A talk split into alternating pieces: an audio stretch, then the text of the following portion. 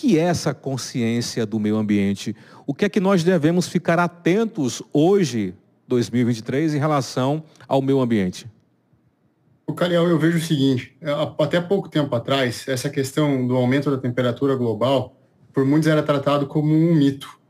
Muito se falava sobre as emissões de gases na atmosfera e o que isso ia causar, mas demorou um pouco para a gente sentir isso de fato na pele. E hoje, é, nós temos visto em quase todos os centros urbanos esse problema acontecendo. É, a gente vê os processos aí de aquecimento das cidades, né, o que a gente chama das grandes ilhas de calor. Eu trouxe um dado aqui que até três, quatro anos atrás, Goiás registrou um nível de umidade do ar de 7%. 7% é é, se assemelha à temperatura do, do deserto, é árido, é muito árido. E eu acho que, à medida que nós começamos a, a vivenciar esse problema, assim como os, os problemas de inundação, dos deslizamentos de encostas, as próprias alterações das nossas estações climáticas, está todo desconectado. A gente aqui do sul e do sudeste, que às vezes, é, é, por vezes, tinha estações muito bem definidas, essas estações já estão desconectadas. Então, eu acredito que à medida que nós começamos a vivenciar essas questões, esse olhar para o meio ambiente, ele começou a ficar mais, mais evidente. Outro ponto que eu costumo destacar é que houve uma transição geracional. Chegou uma geração agora que tem uma consciência ambiental muito maior. Ela é educada para isso. A minha geração, ela vivenciou um pouco dessa transição, mas a geração dos meus pais não teve isso. A, a, a geração dos meus filhos, eu já percebo que isso é muito latente, tá na, na natureza deles. Cuidar do meio ambiente. Meu filho de 5 anos já tem uma consciência ambiental que eu acho que eu fui desenvolver quando eu tinha 12, 13 anos. É, então, nós evoluímos com toda certeza. Uma pena que tivemos que evoluir em função dos problemas que nós vivenciamos, mas é, a boa notícia é que ainda dá tempo. Maravilha. Ainda há esperança, ainda dá tempo. Le... Nós temos dois assuntos específicos para hoje, que são cidades verdes e também falar sobre o nosso açude grande aqui na cidade de Cajazeiras. Acredito que o, o Vitor chegou a ver uns vídeos, né, para ter uma noção é, é, do espaço, né, é, do açude grande e também do entorno dele. E há uma grande preocupação, vamos começar pelo açude grande de Cajazeiras, porque já vem sendo discutido aqui, o, o Vitor, é, por prefeitos e lideranças políticas e a sociedade civil organizada, uma forma de retirar né, alguns esgotos né, que caem, é, é uma, a, acho que é a zona leste, da sul e leste, que os esgotos eles caem ali dentro do açude grande Cajazeiras. E a gente pergunta como é que vai resolver aquilo ali? Já falaram em aterrar, mas aterrar não resolve. É, se fala em drenar aquele esgoto, criar um novo sistema de esgoto. E aí se tem muitas ideias e não se chega a lugar nenhum. Você que trabalha com isso, você que é especialista nessa área, em relação ao açude grande de Cajazeiras, coloca as imagens aí, por favor, produção. O que é que você acha que deveria ser feito para despoluir e transformar em uma área sustentável? Caliel, não tenho a menor dúvida que o primeiro passo é investimento em saneamento básico. E o saneamento básico é, deveria ser pensada ou priorizado a coleta do esgoto sanitário e o encaminhamento desse esgoto sanitário para estações de tratamento específicas. É, eu encontrei dados aqui de 2019 que demonstram que o município de Cajazeiras possui 54% de saneamento. Veja, é, o que está acontecendo com esses 46%? Isso é algo que precisa ser levantado.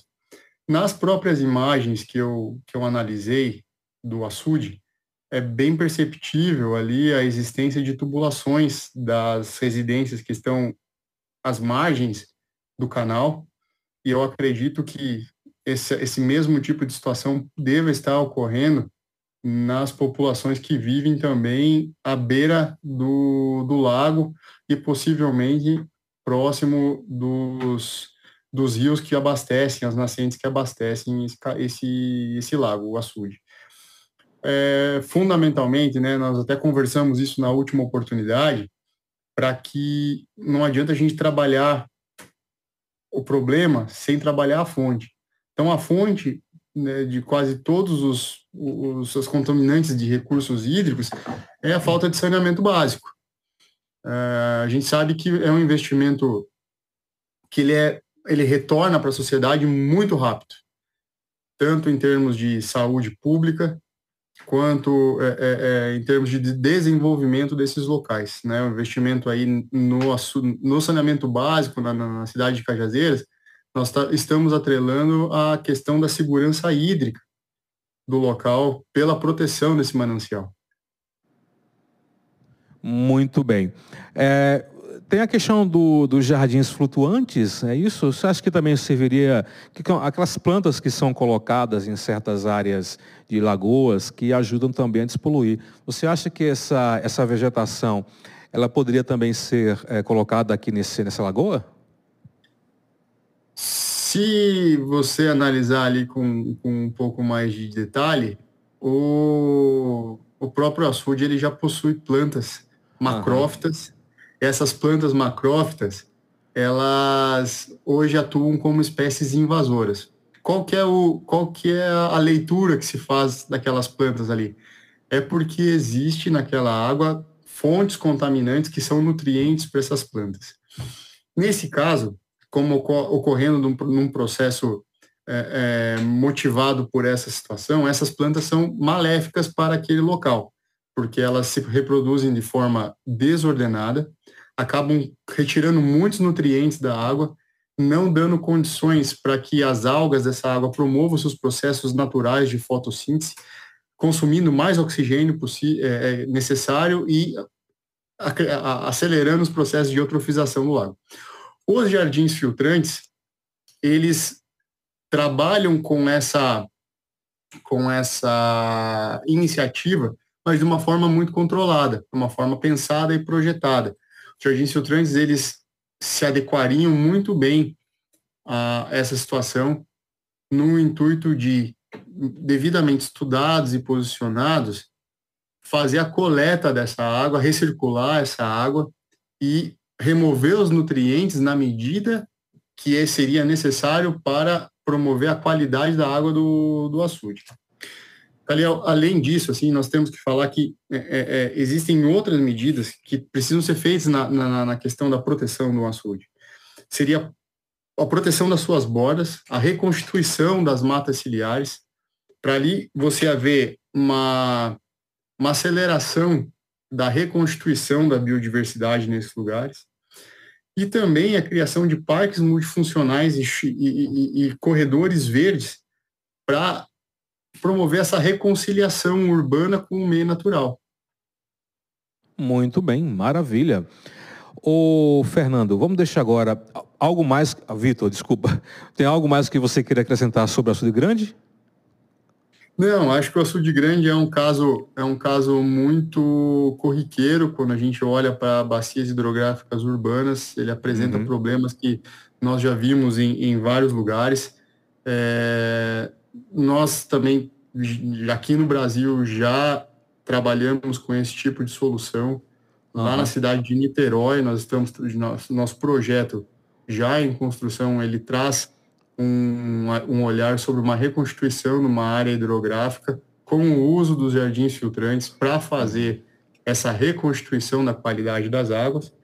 E um outro exemplo que a gente traz que é um exemplo né, nacional e até internacional, não é projeto da Fito Restore, mas é o caso da cidade de Curitiba. A cidade de Curitiba, ela, ela implementou um projeto de solução baseada na natureza, fazendo a recuperação ecológica e social de uma bacia hidrográfica urbana por meio da conexão de sete parques multifuncionais.